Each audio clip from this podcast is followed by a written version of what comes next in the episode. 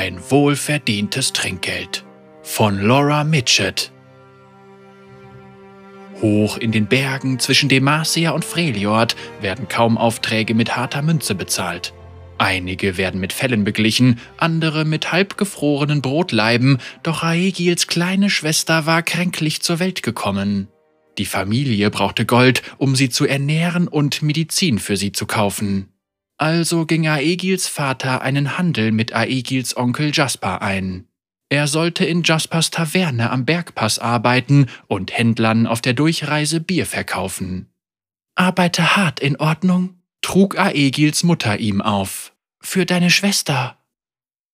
Eines Nachts, als Aegil bereits seit Monaten für Jasper arbeitete, traf eine Gruppe von Gästen kurz vor Sperrstunde in der Taverne ein. Im Winter kamen Reisende nur selten so spät nach dem Einbruch der Nacht an. Jasper blickte aus dem Fenster. Ich kenne sie nicht, sagte er und zupfte nervös an seinem ungebändigten schwarzen Bart. Die Tür wurde aufgestoßen und herein stampften Männer mit zotteligem Haar, die sich den Schnee von ihren Stiefeln und Umhängen schüttelten. Sie machten Platz in ihrer Mitte, und ein alter Mann in einem samtbesetzten Umhang spazierte auf die Bar zu. Guten Abend, sagte er in einem Akzent aus der großen Stadt. Unser Geschäftspartner wird in ein paar Minuten hier sein. Was wird hier ausgeschenkt? Onkel Jasper zeigte wie benommen auf die Getränkekarte hinter der Bar. Er verkaufte hier zwölf verschiedene Biersorten, ein beeindruckendes Sortiment für das Hinterland von Demacia. Doch jede der Wachen bestellte nur das Allerbilligste, Vorsinns Rotbräu. Aegil hatte noch nie ein anderes Bier gekostet, aber sogar er wusste, dass es kein gutes war. Deshalb war es auch so billig. Aegil eilte ins Hinterzimmer zu den Fässern, um das Bier zu zapfen.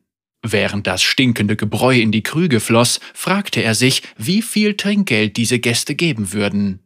Würde er ein großes Trinkgeld vom Anführer bekommen oder elf kleinere von ihnen allen? Sein Herz raste. Dann hörte Aegil schwere Schritte auf dem Weg vor der Taverne. Die Tür öffnete sich knarrend, und der nächste Schritt brachte den Boden der Taverne zum Ächzen. Aigil schob den Wagen mit den Getränken in die Gaststube. Er hatte noch nie einen größeren Menschen gesehen als den Neuankömmling. Sein Kopf streifte die Deckenbalken, seine Arme und Beine bestanden aus reinen Muskeln, dick wie Baumstämme, und sein Gesicht war von einem struppigen roten Bart bedeckt.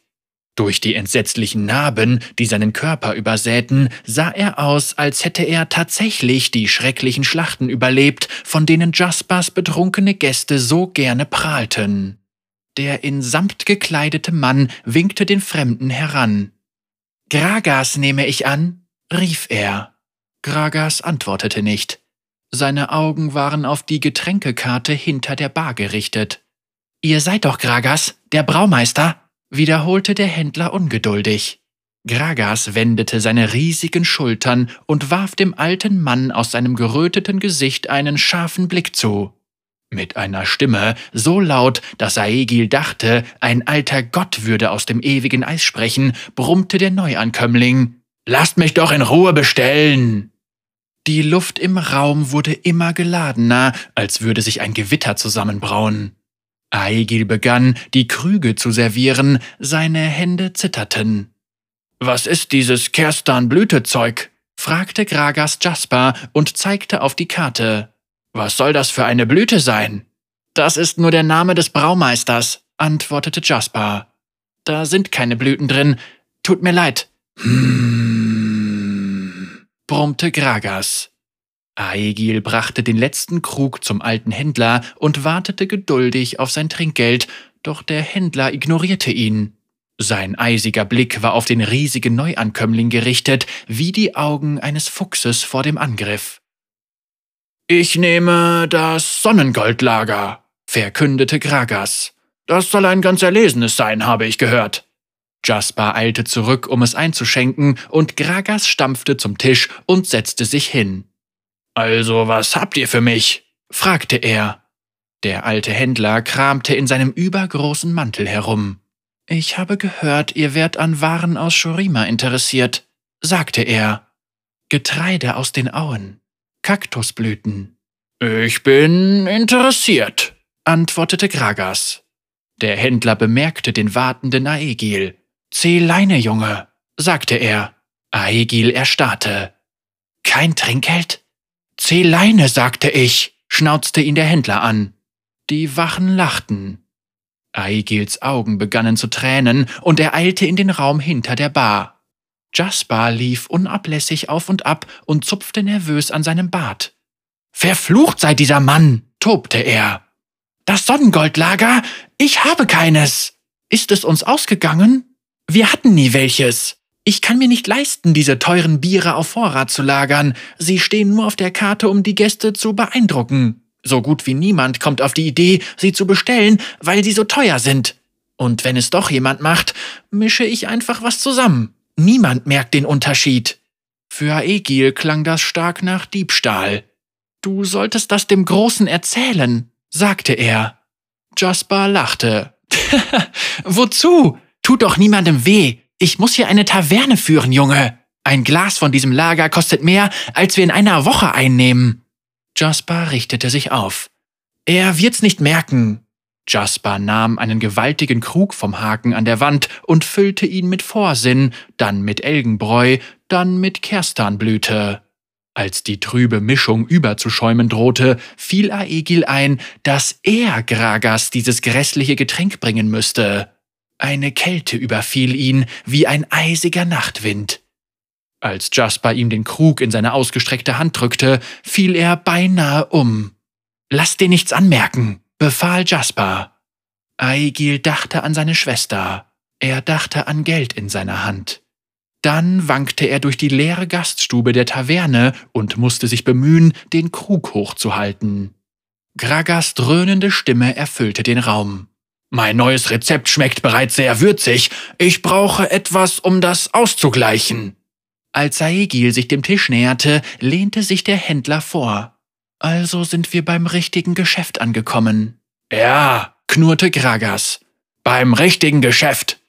Der Händler fasste in seinen Mantel und zog eine handgroße, mit Gold und Juwelen besetzte Schließkiste hervor. Aegil hatte in seinem ganzen Leben noch nie etwas so Wertvolles gesehen.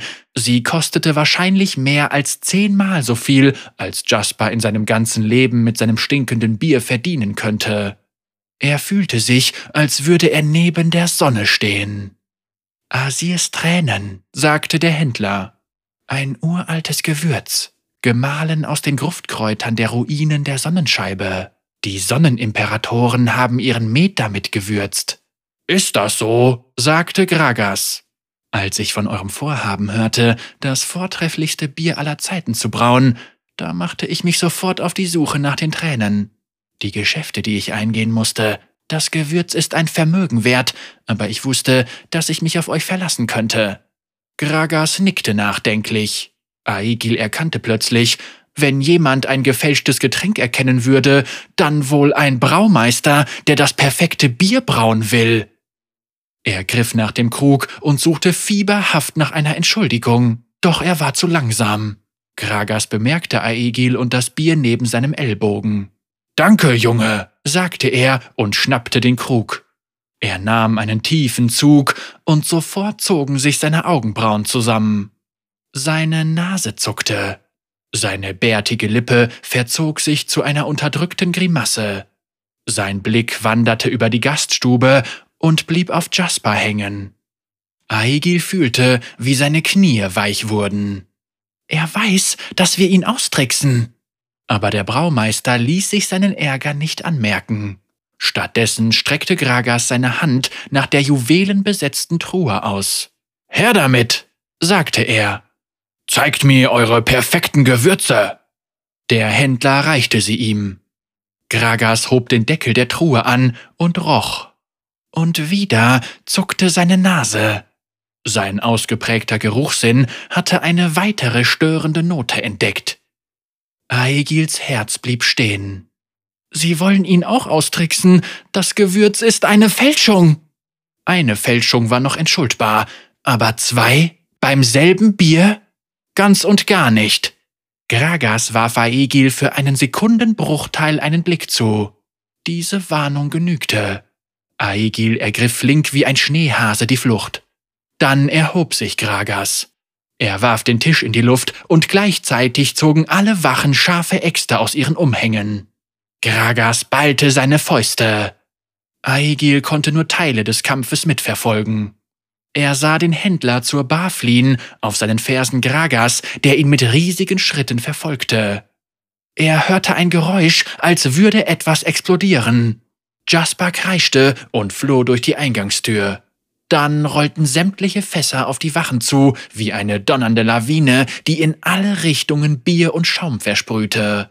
Sie wurden von ihnen überrollt, alle bis auf einen, der sich hinter einem Tisch versteckt hatte und plötzlich hervorschoss, um seine Axt zu werfen. Doch Gragas knurrte, ein Fass flog durch die Gaststube und die Wache war plötzlich weg. Genau wie die hintere Wand der Taverne. Aegil hörte den leisen Schrei der Wache am Berghang verstummen. Er kroch unter seinem Tisch hervor und sah, wie Gragas den grauen Staub aus der glänzenden Truhe auf den ächzenden Händler zu seinen Füßen leerte. Mumienstaub, brummte er. Zeig etwas Respekt. Dann fiel sein Blick auf Aegil. Seine struppigen Augenbrauen zogen sich zusammen. Junge, rief er. Seine dröhnende Stimme ließ die Glassplitter auf dem Boden erzittern. Komm her! Aegil näherte sich ihm vorsichtig. Er dachte an seine Schwester, er fragte sich, ob er einem geworfenen Fass davonlaufen könnte. Sag dem Wirt, er soll das nächste Mal weniger Vorsins reingießen, sagte Gragas. Dann bemerkte Aegil die Truhe in der ausgestreckten Hand des Braumeisters. Ein breites Lächeln blitzte unter dem zottigen roten Bart hervor. Dein Trinkgeld!